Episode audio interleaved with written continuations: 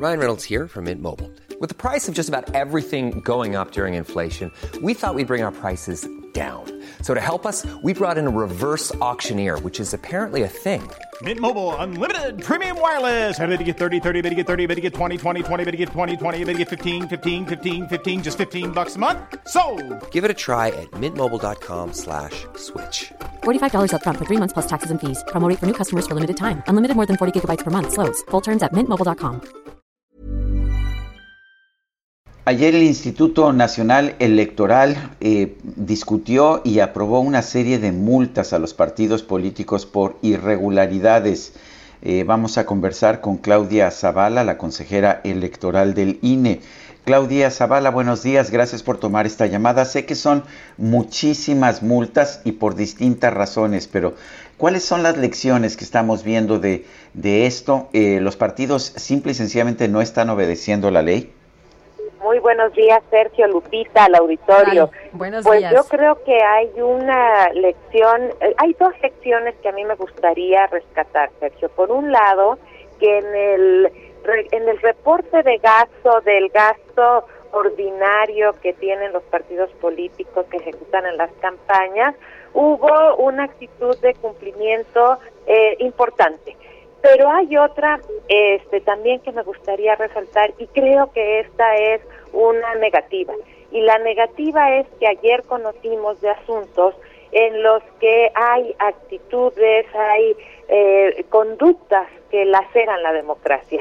Y me refiero a estas conductas en donde eh, se trata de evadir la ley, se trata de darle la vuelta a la ley a través de maquinaciones, de actos simulados y que representan, pues sí, una una eh, este, una laceración a la democracia porque es una conducta antidemocrática.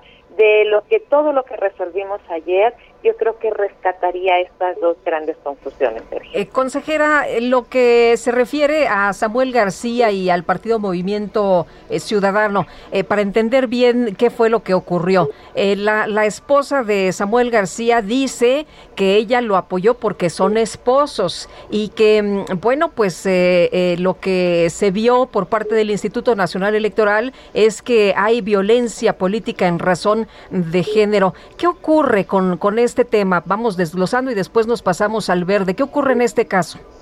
Claro que sí, Lupita. A mí me gustaría distinguir claramente aquí que el género no es un tema que esté vinculado. Se trata de unas reglas que han sido diseñadas desde la Constitución, la ley, los reglamentos, para resguardar los principios y los valores de nuestro modelo democrático, en particular en el, en el tema electoral.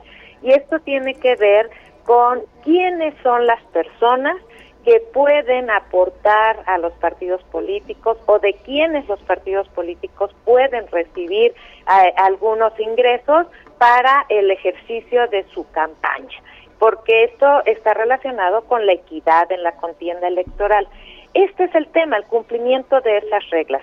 Ayer lo que pasó con el caso de eh, Movimiento Ciudadano y la campaña del gobernador hoy electo de Nuevo León, eh, sucede que su esposa del gobernador, Mariana, es una persona que tiene una actividad eh, de empresarial. Es una persona física con actividad empresarial, eso lo tenemos eh, comprobado en el expediente y ahí el, el tema es si una persona eh, física con actividad empresarial puede tener aportaciones en especie a una campaña. El código y la ley desde 1996 ha sido muy claro en tener una prohibición de este tipo. Eh, las empresas mexicanas de carácter mercantil, que ha sido interpretado por el tribunal, que ahí caben las personas físicas con actividad empresarial, tienen prohibido hacerlo. O sea, sí está tipificado, no hay lugar a duda, ¿no? Sí está tipificado, sí está en la ley.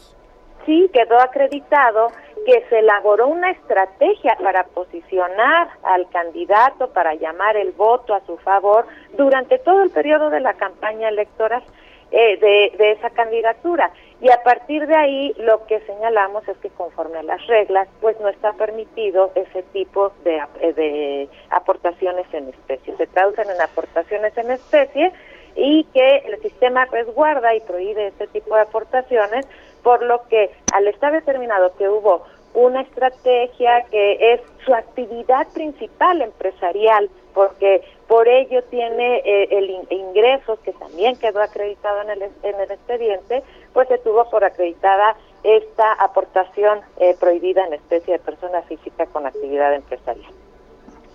Hubo también aportaciones a Samuel García de familiares, pero que parece que venían de empresas. ¿Qué pasó ahí?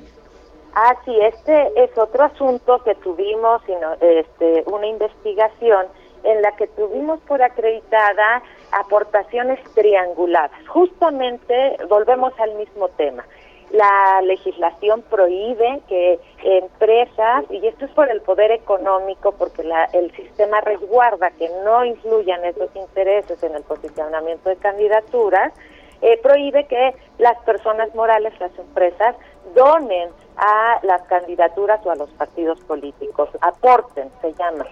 Eh, lo que tuvimos por acreditado aquí es una, una operación simulada para hacerla ver como dentro de los parámetros legales, pero que en realidad la investigación dejó claro que eran triangulaciones el dinero salía de las cuentas de empresas, pasaba a personas físicas y de estas personas físicas después ya se ingresaba en, un, en una forma aparentemente legal a los recursos del partido y se aplicaban para la campaña. Una cantidad se aplicó para la campaña. Estas son operaciones simuladas, trianguladas, para tratar de evadir pues esa prohibición de que personas morales inyecten eh, recurso en las campañas electorales. Ahora, en el caso del, del Partido Verde, ellos dicen que, pues, que ni siquiera tenían conocimiento, consejera, de que se les había pagado, que de ellos no salió el recurso para apoyar a ninguno de los influencers que, pues, curiosamente tenían el mismo mensaje eh, para apoyar el 6 de junio a los candidatos de esa institución política. Ese es otro tema también interesante porque eh, el común denominador de todos esto es que hay maquinaciones para este, evadir las reglas. En el caso del Partido Verde Ecologista de México, se está haciendo, se hizo una investigación porque se omite reportar un, un egreso. Este egreso se da eh, justamente, Lupita, como lo comenta. Hay una, eh, el día de las el 5 6 de junio de la veda electoral que está el periodo de reflexión eh, un número más 104 eh, de las personas que se conocen como influencers salen con mensajes eh, y que reproducen las, las mismas frases, el mismo mensaje. Y eso es uno de los temas que se toma en consideración justamente porque eh, es un parámetro similar el que se utiliza para posicionar eh, la preferencia hacia el Partido Verde Ecologista de México. Y entonces lo que se trata pues, es de simular que hay una espontaneidad, pero en el expediente quedó claro que por lo menos cuatro personas que fueron plenamente identificadas, porque se les requieren, se salen a buscar a las personas, se hace una investigación, pues señalaron que eh, personas eh, del partido político o conectadas con el partido político fueron los que les invitaron para hacer este tipo de publicidad y esta publicidad a favor del partido político. Entonces, está acreditado que hubo un gasto, que hubo un egreso y que ese gasto se da, yo creo que aquí sí podemos decir nuevamente, en un periodo donde tienen prohibido absolutamente hacerlo. Ayer conocimos desde fiscalización el no reporte de gasto y el ejercicio de gasto en un periodo estrictamente prohibido que se llama como veda electoral.